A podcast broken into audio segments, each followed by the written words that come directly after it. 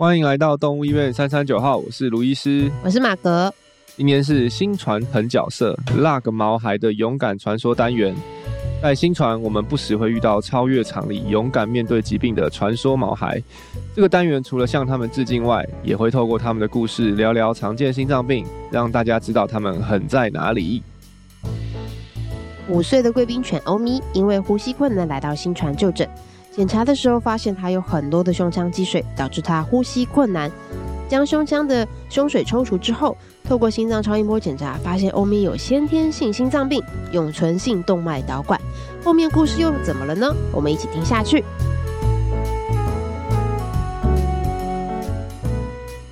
耶耶！今天又是我们的新传狠角色 Part Two 第二集。Part Two 对，对，我们今天要介绍第二个我们的勇敢宝贝，越来越狠。嗯，对，这个也真的是挺厉害的，就是在看他的故事的时候。对啊，对，这个是这个这个算哎，这这这个是我的，算是我的我的 case 了。对啊，嗯、就是他那个时候其实一来的时候就是胸腔积水嘛，然后很严重，然后通常。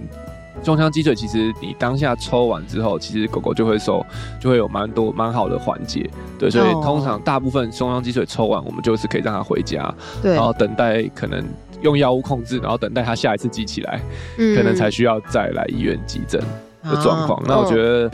欧米有，对啊，我们刚刚在讨论嘛，欧米有三个狠，对不对？对啊，第一个狠就是他的胸腔积水就是一直冒出来，嗯，所以其实他那个时候当下。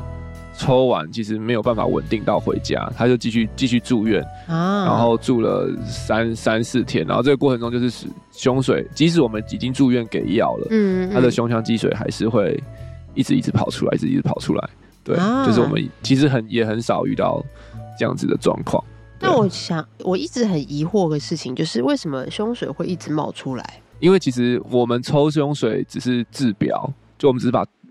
跑出来的胸水抽掉，但是我们没有解决它出来胸水的原因。对，那我觉得像欧咪的状况，它会很难解决，就是因为它的根本的原因是我们刚刚你前情提要讲到的那个先天性心脏病，就是永存性动脉导管。嗯嗯，就它就是主动脉跟肺动脉中间多了一条管子。那我们一直没有办法去治本的话，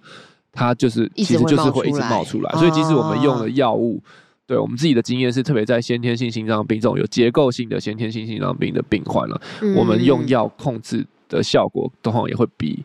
其他的心脏病来的差，嗯、因为它的本就是在那个地方，它就是一直有那个存在在那个那个导管，就一直血流，一直从主动脉一直灌灌灌灌到肺动脉，然后所以就会导致它的这个状况。我们我们不管是抽胸水或是给药物，可能都是真的是治标，都没有办法没有办法治本，所以它就会一直持续持续的一直一直一直冒出来。对啊，嗯，这是第一狠嘛？对，这是第一狠。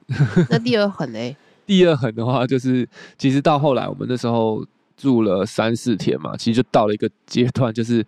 真的我们能给的药都给了，然后能抽的胸水也都抽了，嗯，一直都还是持续降，所以其实我们那时候就到一个阶段是要跟事主讨论说，那下一步的计划是什么？嗯，对，那当然积极面的话，我们是可以帮他，就这个这个这个导管是可以永存动脉导管可以做手术去把它关闭，哦，那但是其实我们。在做这个手术，以他现在的状况是非常非常高风险的，就等于他是正在心衰竭的状况去做手术。嗯，大部分的以前我们的经验就是希望说有心衰竭的狗狗，我们可以控制到它稳定，嗯，至少当下没有心衰竭，当下没有在积水的状况。我们再进行手术，嗯，是最好的状况。但是看来欧米没有给我们这个选项，就我们本来的希望也是说稳定后，嗯，没有心脏、没有积水的时候，我们再来帮他手术。但是他就是一直积、一直积、一直积，对对。甚至我印象中，他到手术当天早上，我们还帮他抽了胸水啊，才才去做手术的。所以其实风险非常非常高了。那当然，另外一个选项有可能有可能比较相对消极的，可能就是安宁治疗。嗯，对。然后，所以第二狠就是他的事主也是。很 很就是很有决心，他就当下我们讨论完，告知这个手手术的极高的风险后，他还是决定让他进行嗯这个手术，对，把握一个机会嘛，把握一个机会，对啊。然后因为欧米他其实会很严重，就是因为他除了这个呃，永存性动脉导管以外，它还有并发，就是肺部的高血压，就是肺高压的这个状况。嗯、那这个也会让手术的，不管是麻醉或手术中，就会非常非常的危险。嗯，对。然后，甚至在我们关闭这个管子的时候，其实也有风险会让肺高压变得更严重。嗯，对。所以我们在在在他做手心导管手术的时候，其实我们还特别放了一个导管在他的肺动脉去监控他的啊肺动脉的的压力有没有因为放了导管，然后而且而变。的突然更高，那如果放变更高，就代表说这个是不能关，不不适合关闭的，因为关了可能还会更糟。对，所以通常大部分的一般的手术就是我们一关一定是比比较好，所以我们通常不用担心它关完它的肺压是怎么样，我们也不用特别在肺的肺动脉里面放一个导管车。但是欧米的状况就是我们会很担心它其实关完有可能肺动脉的高压就越来越高。嗯，对，所以。这个手术的过程中也是蛮惊险的，这中间也是一度就是血压血压比较低啊，对。那在 PDA 的这个就这个永存性动脉导管手术也是最怕，就在术中，如果你的血血压肺高压肺部的血压高过主动脉的血压的时候，就可能它的血流就会原本从主动脉流到肺动脉，在术中会从肺动脉流到主动脉。对，那我们刚刚像我刚刚会回去看一下记录，看光数字看起来就是有点紧张，就是他可能那时候一度。主动脉可能血压就八十，然后然后那个肺动脉血压就七十五，这样就几乎是要 一样的，嗯，对对对。然后，当然我们关闭后，它就有改善了，就变成九十几跟六十几这样子，就有是有是有是有稍微是有改善的，对。所以就是当下手术其实也是很难做，然后压力也很大，不过还蛮蛮他很狠的，就是他也撑过这个。这一个手术，嗯，对，然后顺利的就是下台这样子，对啊，哇，这个也是算是也是那时候也是我们本来真的也有预期，有可能就是就是一个拼呃拼拼命的手术，就是嗯。五十五十的机会。我那时候记得跟哈斯讲，可能就是五十五十五五十五五十 percent 有机会可以下台，五十 percent 可能下不了台，嗯。的这种状况，嗯。对啊，然后后来。就是很很开心，还能够还是他也撑过去，然后我们顺利的帮他做完了这个手术。嗯，这是第二痕。哇，这也是挺 drama 的。对 对对。嗯，那在第三类，第三类，第三痕就是他的术后的恢复。哦。对，就是那个时候他其实手术完之后，还是吃了一段时间的心脏病药、心脏衰竭的药，但是术后的话，他就胸水就很明显的就。变少变少很多了，哦、对他抽好像我我不确定，好像还抽过一两次而已吧，就是几乎没有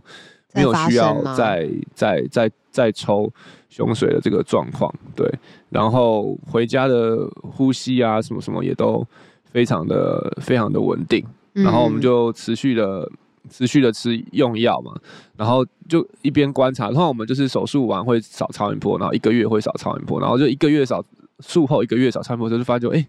他的心脏竟然开始变小了。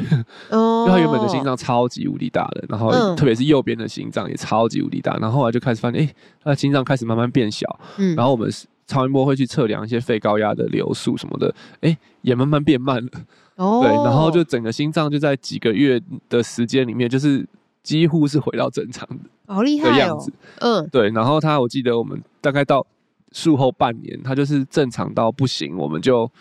想说，那是不是可以尝试降药、减量的剂量？因为他就真的就是看起来就像一个正常的心脏。然后我们也我们也处理了本了嘛，对，本也治了。那现在他心脏又看起来很正常，然后又都没有积水，对，其实有种突然有种不知道在为何而战的感觉。就是这些药为了什么而吃药呢？对对对对，所以我们那时候就跟师傅讨论，那哎，那也许可以尝试减量。所以就慢慢先把利尿剂拿掉，然后留长强心药，然后一天两次变一天一次。然后到后来我们就真的就也是很勇，我们就很勇敢的，就是把他的药就停掉了。然后后面几个月的追踪其实都算蛮稳定，对对。所以就是像他现在已经啊一阵子已经已经一阵子没来新传了，但我想应该是开心的在过日子，我都不用他过来，已经顺利毕业了。对啊，所以所以他的。第三个就是他的术后恢复也是真的是超乎预期，虽然前面也两个很这么的可怕，对啊，但是第三个就是他的回复真的是超过我们的预期，嗯、然后也也给我们整个团队蛮大的信心或者盼望，说，哎、欸，其实有些动物它真的状况很不很不好的时候，那如果我们给他一个机会，我们去去进行这个这个手术，是有机会逆转战局的啦。因为那个时候真的，假设如果不做这个手术，用药物控制，真的就是没有办法，它就是一直持续的变、嗯、变变不好。对对啊，嗯，哇，好可怕哦。对，前面两个很真的是挺凶猛的。对啊，对啊，嗯、就是药物控制不好，然后手术的压力也很大。对啊，对，他的压力很大，我 我们的压力也也很大。对啊，麻醉师的压力也很大。对啊，因为就是在一个很不好，其实是在一个很不好的状况下麻醉。如果你去问大家，你十个里面可能有九个都跟你说，这种状况不能够麻醉啦，怎么可能在这状况手术？对，上台一定会走掉。但是确实有些时候我们要评估，就是。他他如果不做也是也是走百分之百走，对，但是做了百分之五十会走，那还是有提升一点活下来的几率。对，虽然说没有说百百分之百会活，但是我觉得至少就是给他一个机会，然后我们去去帮助他，对吧？那对，很那个感谢上帝的是后面的结果真的是超过我们的预期，没错。所以那时候我们在讲到新传狠角色的时候，我第一个就也是想到。真的很对，虽然说他已经很久没回来，但是很到我对我印象深刻。对啊，对啊，这么多年之后依然就是印象深刻。没错，没错。那既然我们讲了这个永存性动脉导管嘛，但是一定有很多人不知道它是一个什么东西。没错，嗯、对。那卢医师可以介绍一下它到底是什么吗？它其实是我们在狗狗最常见的一种先天性心脏病。嗯，对。那这个。永存动脉导管，它就其实就是一个一条小血管，它是长在肺主动脉跟肺动脉之间。嗯、那它其实，在妈妈我们在胎儿妈在宝宝在肚子妈妈肚子里面，人也是一样哦，啊、都会有这一条的血管。人也有，人也有，对，因为这条血管在胎儿妈妈的肚子里面的时候，是帮助胎儿的血流，因为胎儿那时候还没有肺，肺部还没有功能。哦，对对对，所以其实，在胎儿的时间，你心脏打到肺的血就会。嗯经过这个管子流回到主动脉去，然后因为主要是妈妈会胎盘会帮你，就是就是供给养分啊这些的，所以就是他在胎儿的时候是不需要走到肺部的，所以在 baby 妈妈肚子里面的时候，这条血管是有它正常的功能的。对。对，那为什么这就是说它是先天性心脏病呢？因为是在正常的 baby 狗狗或是小猫，它们出生后，这个血管就会自己的萎缩掉。对，然后出生之后应该就会自己的萎缩掉，然后就让你的肺的血血流是自己流啊，主动脉的血流是自己流，两个是不相干的。哦，它会自己就萎缩起来吗？对，自己就会萎缩，然后就是关闭起来。哦，对，那有这些有先天性心脏病的毛孩们，就是他没有关闭，嗯，呃，它出了身体 something wrong，然后所以他就该关闭的血个血管没有关闭，他还是一直流着。嗯，对，那等到出生之后的话，就是我们就。都知道，我们的身体的血压，主动脉的血压就会远高过我们的肺部的血压，所以你多了这条管子，你就会造成很多的血流，主动脉的的血流就会透过这个管子又流回到肺动脉，那等于又会再经过一次这个心脏的循环，肺动脉的血又会回到左心，嗯，然后又打到主动脉，然后又再回到肺动脉，又打到左心，嗯哼，所以你就想象有一大堆的血就是在同一个循环里面一直灌来灌来灌来灌去这样子。对，那如果大家现在听了有点木煞煞的话，我会建议可以同时搭配。哎，我们的卫教文章，我们的卫教文章里面有一个那个简易的循心脏循环图，可以给你大家看了。对，我们把链接放在那个收听栏里面。对，对，如果你是看 YouTube 的话，现在你应该有看到那个。对，如果是边 听然后。之后可以再看一下，可以再看一下，会比较你会比较 get 到我们在讲什 么东西。因为我看马哥现在一直在看，对 我也是，哎，我真的很需要它。就是一个一直一直循循环的，所以你就想象一堆血在肺动肺呃肺动脉，然后然后左心主动脉一直这样循环，所以它就会让左心就变得很大很大很大很大。所以通常我们很典型的这个。PDA 的狗狗就会看到左边的心脏变得非常非常的大，嗯，对。然后另外就是因为它血流一直灌到肺动脉嘛，所以它就有可能会造成肺动脉的高压。对，那像欧咪的状况就是它左心很大，然后肺动脉也高压，然后肺动脉的高压又又引发右边心脏的衰竭，它所以它等于两边的心脏都衰竭，又并发很严重的肺高压。对，所以所以这个这个状况其实呃会取决于这个。洞的大小就是这个管子的大小，uh huh. 管子越大的狗狗，其实很多时候它甚至刚出生可能就撑不过去了啊。对，然后它可能是会，或甚至在一岁以前就会出现心脏衰竭的、uh huh. 的的症状。对，然后所以如果不所以不关闭的话，通常会是有问题。但是有一些可能也许很幸运是管子稍微比较小一点点的，可能你当下呃刚出生不会立即有有症状，症对。但是通常随着时间啊，像欧米它是五岁的时候嘛，嗯，才出现症状，然后发现说其实问题一直有都有，所以他这个欧咪的这个状况，这个管子绝对不是五岁才长出来，他是其实一出生就有，只是他可能也许管径没有那么大，所以他。哦的那个那个扰流的量没有那么大，到马上一岁以前就造成问题。但是其实你就想象，一直灌灌灌灌，一直一直这样持续的灌灌五年，对，他的心脏就是还是慢慢的变到衰竭，对啊。我们之前有一些狗狗也是遇过，就是一岁呃，可能一岁以前，就是真的就是。有有发现了，然后嗯，可能那时候状况还好，没有怎么样，嗯、然后饲主就觉得哦，可能就决定说那就再观察不手术，嗯、然后到后来十岁还是心脏衰竭的，嗯、也有。他虽然可能到十岁才心衰竭，但是其实那个问题其实一直持续都还是会、嗯、会造成他的状况，所以最终还是要想办法把它关起来，嗯，还是比较好的方式啊，对啊，哇，嗯，所以他。不会因为，比如说，随着他出生之后，然后如果他没有关，但是他如果持续成长，就像刚卢医师说，他可能一岁的时候就有发现，对，那他到十岁，他也不会因为他年纪增长，然后越来越萎缩，这样不会，通常不会，就通常要萎缩，应该是在他刚出生的时候就会就会关起来了，哇，对，哦，所以如果他刚出生没有关起来，他就会有这个状况，嗯、所以像在在人的话，在人的小 baby 有些时候是早产儿。嗯，对，也很常早产儿他们出来的时候，他那个管子就没有关闭，然后，嗯、然后就是他们要赶快紧急，当下要做手术这样子，嗯、对啊，嗯、把它关起来这样。对，哇，那他如果没有关闭的话，就像刚刚就是出生就一直存在着的话，嗯、那他们会有什么样的症状？我刚刚卢医师讲到，有可能他是没有症状，那他如果明显症状的话，会是？明显症状的话，通常就会是心脏衰竭的症状了，所以最常见的可能还是呼吸困难，嗯、就是呼吸会急促。对，像、嗯、呃很多时候，但是很多时候不一定会到很不舒服哦，因为像有些什么刚带小狗回来，其实对可能正常狗狗的呼吸其实没有概念，就，觉得哎、欸、小狗都容易哈哈哈哈这样喘，或者说小狗呼吸好像本来就比较快，嗯、但是其实往往那个是有可能就是最初的症状。对，所以像是举例来说，就是可能正常的狗狗可能。大概呼吸一分钟是三十下以内，那、嗯、但是如果是像这种有先天心脏病狗，它可能呼吸就也许一分钟休息的时候可能就是四五十下，嗯，但是你可能不会觉得它好像到很呼吸困难，然后都吸不到气的这个这个状况，对，对。所以我我们还蛮常见，就是本来他们是因为听到心脏杂音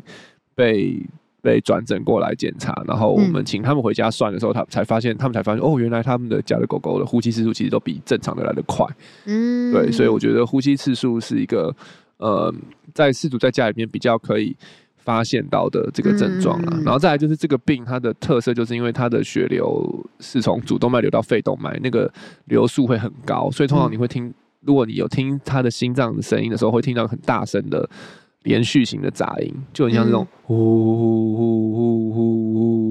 就是很大声，然后甚至大声到你手手摸着他的胸腔都可以感觉到那个在震动。哦，对，所以通常这个疾病最常被诊断出来的状况是你可能刚刚买回家，然后带去医院打预防针的时候，如果那个兽医有听有去听诊的话，大部分不用是心脏科医师，大部分的医生应该也都听得出来，因为它就是一个很大声。的的杂音，而且是很特特殊的杂音，对，嗯、就是连续型的一个杂音，嗯，对吧？所以我觉得就是也是强调说，诶、欸，带小狗、猫其实也会有这个病，就是小狗小猫回家的话，可能就是等到回家个一两个礼拜，觉得状况都还算稳定，就赶快建议带去医院先做一个初步的检查，对吧、啊？然后一定要请，一定要请兽医师听听，帮他听一下心脏心跳，因为很多大部分的先天性心脏病都。都可以透过听诊听到一些的心杂音去诊断出来，对哦，嗯，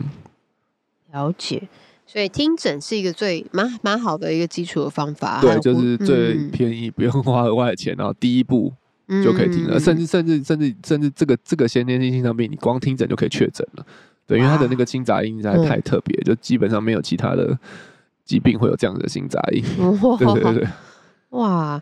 那我真的是觉得也很。欧米真的是很厉害，就是可以撑到五岁这么久，对啊，才突然出现这样的症状。对，前面前面他是不是说好像真的都是看起来都很正常？哇，真的是有够狠，真的是对，因为像在在人，我知道有些时候症状会是什么，譬如啊，走楼梯比较累，嗯，对，而且别人都可以走一阶，每次他可能走一下就会累，然后或者怎么，嗯、但是我觉得好像狗狗。一个是可能他们真的都不累，或者说他可能没有，没有办法表达，精力旺盛的，对，没有办法没有办法表达哦。然后是有些症状可能是它就是一这个小狗会变得比较乖，嗯，这个也是另外一个症可能的症状哦。对，所以我们之前我记得我们之前有聊过嘛，你要选小狗是要选皮一点的，不要选乖的，因为就是乖的有可能是因为它比较真的比较没力。他的心肺功能比较不好，嗯、对，所以他变得看起来比较乖。那、嗯、其实是他没力，他可能就是容易累，嗯、对，那不并不是他真的个性比较乖，嗯、对，所以如果你家的小狗都不大玩，都很乖，都趴在趴在那边。对，嗯，那个可能也要注意，对，嗯，对啊，是可以检查一下啦，嗯嗯，对，可搞不好他真的就检查很正常啊，但是他就是可能选到了一只比较文静的狗，真 的乖，对，也有可能，我们 不要误会他，也有可能是真的乖，确实是，他偏文静，对对对，这也是有可能，对，好，那所以刚刚提到，如果要确定家里宝贝有没有 PDA 的话。就他就叫 PDA 嘛，就是简称简称啦，就是我们简简称就是它叫 Patent Duct Arteriosus，所以嗯，我们自己简称就是 PDA，然后中文可能就是永存性动脉导管，对，嗯嗯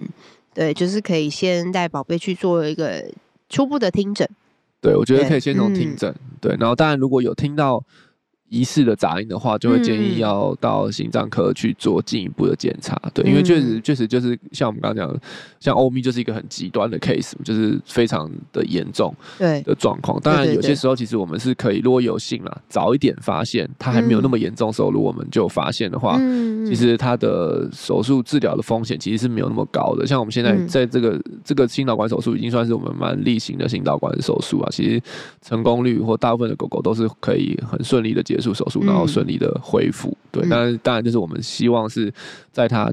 还没有心脏衰竭的时候，我们就发现，然后赶快去处理的话，是有机会。这是少数在狗狗的心脏病是有机会完全治愈的，就是 cure、嗯、治愈，就做完手术你就可以当没没没这件事情发生过的哇的一个、嗯、一个一个一个疾病跟手术。对对对对对所以我觉得就是及早发现，然后及早治疗，其实非常非常重要。嗯，对，嗯嗯。对，所以刚这样卢医师也讲到，我们要怎么根治的部分，一开始可能如果还可，应该还是可以先药物控制，对不对？就会看状况。如果他一开始真的是都没有心脏衰竭，哦、心脏功能也都 OK，是有可能的。就是诊断的当下，那那个时候其实也不一定一定要用药，对，就是我们就直接把它关起来就可以了。对，当然，那如果是他如果已经严重到有些的症状，或者是。呃，心脏有有一定的程度扩大，可能我们会在手术前的话，就是开吃一点药，让他状况比较好去做手术。嗯哼，对，所以但是原则上基本上要治愈、要治疗的话，还是要靠手术的部分了。对，嗯，哇，那手术的话，像在我们院内，我们就是用做心导管的手术方式嘛。嗯、对对，那还有别的方法吗？呃，手术的话，大概就最长两个，一个就是心导管，然后一个就是开胸手术，就是直接把他的，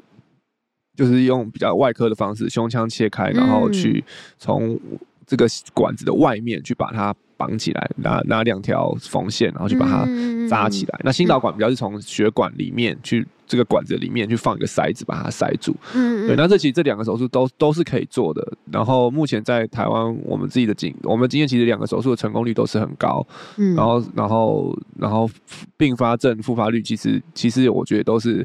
差不多。对，那主要差别的点，我觉得是在病患的体型的选择啦，跟就是可能手术的、呃伤口的大小。对，那像当然心导管相对是比较微创，就是。它的伤伤口大小是比较比较小一点点的，哦哦哦，可能疼痛疼痛感那，我觉得会会稍微比较少一点点。但是它的限制就是它，毕竟我们要用管子要放进它的血管，嗯，所以有些狗狗真的太小了，像可能有些一点多公斤的，嗯、或者小小两公斤两公斤多的那个小波美或小马，对啊，他们就可能管子不一定放得进去了。那那些我们就会建议他去做开胸开胸的手术，嗯、因为开胸手术就比较没有这个。体型的体型的限制，嗯，对对对，所以我们目前其实就按照国外的的的建议啦，或在国外的话，通常或在在在人也是一样，都是这个目前基本上只要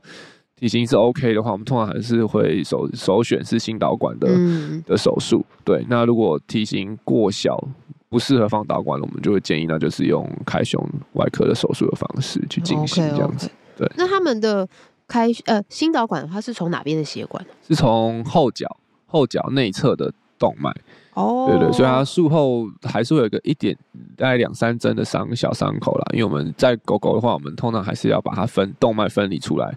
然后去放这个、嗯、这个管子，对，所以在就是右后脚内侧的这个动脉放进去，这样子。因为人的好像也是这样哎，就是人也是对，人也是从从从大腿内侧的动脉放进去，嗯、对，对，对，对啊。哇，好神奇哦！有时候就是想想都觉得，哦，真的是很特别。对啊，这技术真的是太厉害了。对啊，就这个这个算是也也也发展蛮蛮长一段时间的啦，嗯、算是算是已经蛮成熟的一个。一个技术，对啊，当然每一只的病患，就是我们在做的时候就发现，哎，每只其实管子长的样子也都会不一样，不大一样，对，所以有些时候确实还是会有一些需要特别注意。你可能你挑选的管子的那个放置的类型啊、角度啊，或是塞子的大小啊等等的，就是每一只狗狗还是会有些它的特别地方。像是 OB 就很特别，就是它我们还特别放了一个多放一个管子去看它的肺压。有没有什么变化、啊、这些的？嗯，对。但因为这也是它的它的状况，它的状况特别的严重，对啊，嗯、才会需要这样子做，嗯、对啊。那如果说要进行手术的话，有什么样的风险？因为像刚刚卢医师提到，O B 的话，可能它的风险是因为它的肺高压就特别高。对对，第一个就是麻醉，就是很大的风险，因为如果你的心脏，特别是像欧米这样已经在心脏衰竭的状况下，嗯、有可能一麻下去，心脏就。就停了，这个也是也是有可能的，嗯、对。然后当然就是在心，我今天主要讲心导管的部分啦，就因为我们做的比较多。那心导管的话，就是在这个过程中，我们通常术前都会有一个 手术同意书，我们有一整页都写的可能所有的风险。嗯，对。那像是最常，其实也不算最常见，就是最可能最有可能造成生命危险，就是像一些心律不整的。状况对，因为毕竟管、oh, oh, oh, oh. 我们的导管就是在心脏血管里面，本来就有可能会引起一些心律不整。对，那有些狗狗如果它真的引发很严重的心律不整，嗯、就是没有办法恢复的话，是也是有可能因为这样在台上醒不过来。对，然后再来就是可能在这个术中也是会有一些像是呃血栓啊，或是失血的这样子的风险。嗯、对，在然后再是也有。也有可能是我们刚刚像欧米的话，就是我们封阻后，它的肺高压如果很高，甚至它高过主动脉压的时候，我们反而那个导管变成一个压力的宣泄的地方，那我们把它关起来，嗯，确实肺高压有可能变得更高。对，但是这个都是无处可宣，这样无处可宣泄。但是这个是比较极端的病例啦，大部分的话，其实我们关完肺高压是会很显著的、很显著的降低。嗯，对对，就是因为他的肺动脉的血已经去了他。本来应该要去的地方，该去的地方，对，或者说主动脉血就不会一直灌到肺动脉了，所以它的血量理论上应该就会变少，然后它的压力就会就会就会下降，嗯，对对对，嗯，所以这个是可能这几个都是术中有可能会出现的的风险啦，对，但目前我们的经验上，其实这些相对发生率都非常非常的的低，嗯，对，所以通常如果他的症状或是心脏状况其实是稳定的话，我们还是会建议要。进行手术，就是手术的好处是远大过风险的。虽然说不敢说是零风险，嗯、但是手术的成功率跟风险的发生率其实是很明显的差距。对，那反而你不手术，你等到他可能真的后来严重了，嗯、再才要手术的话，那时候风险就很高。嗯、对，就是这些的手术的风险也都会很取决于他心脏的状况。那如果能够越在他心脏状况越好的时候赶快做的话。这些手术风险就会更低，这样子。嗯，对，啊、对，像卢医师刚刚我们一开始在聊的时候，就有提到说，如果说肺高压的压力大于主动脉压力的时候，嗯、它就是完全的扑倒过去，它就没有办法。对，因为就是那个水水往压力小的地方流嘛，就是水就是一个压力高会往压力小，所以正常应该是主动脉压力很高会往比较压力比较小的肺动脉流。但是如果真的它的肺有些时候像欧米就快要。它的肺动脉压如果比主动脉高的话，它的血就会从肺动脉流到主动脉，那、嗯啊、这就很大的问题，因为肺动脉的血是还没有经过氧气交换的，是缺氧血。对，那主动脉的血理论上应该是要充满氧气，交换好打到全身的，所以你就会如果反流的话，你就会。发现就是一堆的缺氧血突然打到主动脉，然后被打到全身，嗯，所以全身就会有很严重的缺氧的状况。哦，啊，所以如果是在麻醉当中发生的话，嗯，可能瞬间就会看到他的血血氧就降很低，然后，好可怕，血氧很低就很下一个通常就是心跳很低，血压很低，然嗯后就噔，然后就就变一条线。啊所以这个是手术麻醉很大的微风险，就是他如果在术中因为麻醉关系主动脉压降低了，然后肺动脉压又很高的话，嗯对，所以现在欧米就是我们最担心的就是这个，就是所以我们我记得那时候应该一开始上去的时候就开始打升压药，但其实他的状况真的很不好，他的升压药即使打了也只能维持大概八八十几的血压，通常要一百以上比较好，嗯，对，所以他都维持八十几，然后他的肺压他肺压都七十几，所以一就是我们很怕，就是对哪一个哪一个不小心就反流，对。对，哦对，嗯而且我刚刚有问卢医师，就是那到底肺高压跟正常的肺高压跟正常血压，他们的数值应该是在哪里？呃，正常血压大概大概在狗应该都要至少一百以上啦，然后正常大概都一百三到一百四，嗯，然后肺高压正常应该是二十以下，二十以上我们就会觉得它肺部有高血压，对，太高，然后正常有哦可能都是个位数或是十几，嗯所以是正常应该是天壤之别，就是一百多跟十几这呃，样子的。应该就是很就是差个一别，百至少。对对，对，然后像嗯。欧米就是快一样几跟，七十几，就是 是这个就很严重嗯的对的的状 况对对对，所以但这也是他狠的原因啊，就是这么嗯艰苦的状况，还是撑完了这个手术，然后术后恢复竟然也是超过我们的预期，嗯，对啊，很厉害，真的。嗯嗯嗯刚才卢医师在讲到手术的部分，有心导管的话，是因为有呃体重的限制。对。那年龄的话会有吗？年龄的话其实是没有啦，然后但其实我们的经验是越早越早做，其实真的是恢复的会越越好跟越快，嗯就他的心脏即使有变大，我们通常觉得越年我们自己的主观的经验是越年轻的病患做完，他心脏变小的机会是比较高的。对，那像我们有些可能已经可能真的是。十几岁以后才发现有这个状况，然后已经心脏衰竭的狗狗，大部分就是你做完之后还是要继续吃药。嗯，对，但是可能控制的会比较好，因为通常你没有做手术前，你吃药控制通常不会控制得太好，因为本就在那个地方。嗯，所以如果你把本解决了，嗯但是他的心脏已经撑了，你就想象十几年这样撑，这样它已经就是固定他通形常回不。大来。对，然后通常还是要继续吃药控制。嗯对，所以我的大家如果能够建议的话，是都可以做手术，但是会建议越早做越好，就是它的恢复通常都会效果成手术成效也会越高。嗯，对啊嗯，就他就像欧米一样，有可能他的心脏会恢复到原本的大小。有可能就是因为他那时候才五岁，嗯，他那个如果已经十五岁，可能就嗯机会恢复的机会，我觉得就真的就没有那么大了。嗯就十岁以上，就是我老嗯老年八九岁以上，心脏要再恢复的机会，我们自己做过几次的经验是，都还是要吃药嗯控制。对，嗯，就如果已经嗯术前就已经心脏衰竭的话哦，对啊，哇，真的是嗯感谢欧米给我们上了一个这么宝贵的知识性的一课。对对对啊，就是面对 这么棘手的状况，对，嗯然后我觉得这也很感谢他那时候事事主的当机立断了，就是他也，然后也愿意信任我们，让我们去为他进行这个这么危险的手术，对对，但是确实嘛，就是那个那个什么那个那个什么。投投那个投资理财那个常常讲的什么风险哦。有高有低，投资理财，对，有赚有赔，有赚有赔，风险高低，对。但我对。觉得我们这一次真的就是投对了，然后也、嗯。也也也给我们一些鼓励啦，就是说，对，虽然风险这么高，很多大部分可能很多时候，大部分的甚至有些医生可能嗯。也许就是建议说啊，不要不要不要不要那么拼了，对，因为有可能真的有可能在台上走掉。对啊，嗯但是我觉得我们跟事主都愿意一起为他拼这一把，然后哎、嗯结果结果确实是很好的，然后就就很开心了，也蛮鼓鼓舞我们的那个时候，嗯我觉得真的真的真的。嗯，对，好哦，真的感谢感谢欧咪，感谢欧咪的爸爸妈妈。对，没错，对，希望他们现在因为也很久没回来了嘛，他们对对对，如果听听到这一集的话，跟你们问空还是可以声，好。对对，问声好，有空可以回来玩，对啊回来看病，回来玩，对，对啊，真的真的，嗯谢谢你们的故事。那如果大家也对于想要更了解这个先天性心脏病、永存性动脉导管的话，也可以到我们的新传的官网去搜寻我们的卫教文章，上面也都有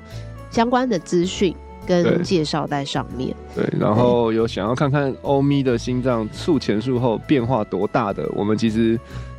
那个时候也有那个也有做了一小段的 YouTube 的影片介绍他的手术，嗯、我也会把链接放在说明栏，可以大家可以去看。对啊，大家可以认更多认识这个这个这个疾病啊。嗯，对，对，对。然后其实是对啊，是可以及早发现、及早治疗的。嗯嗯，所以有养。有养养养狗狗的的病的心，不管是新养的，或是你家有养狗狗，但是他从来没有被听过心脏听诊的，嗯，都建议可以带去兽医院，请医生先帮你听一下诊，嗯，因为这个杂音是真的是蛮典型的，嗯，对，如果然后有发现的话，再来，来做进一步的检查，我们可以讨论治疗的方式，这样子。没错，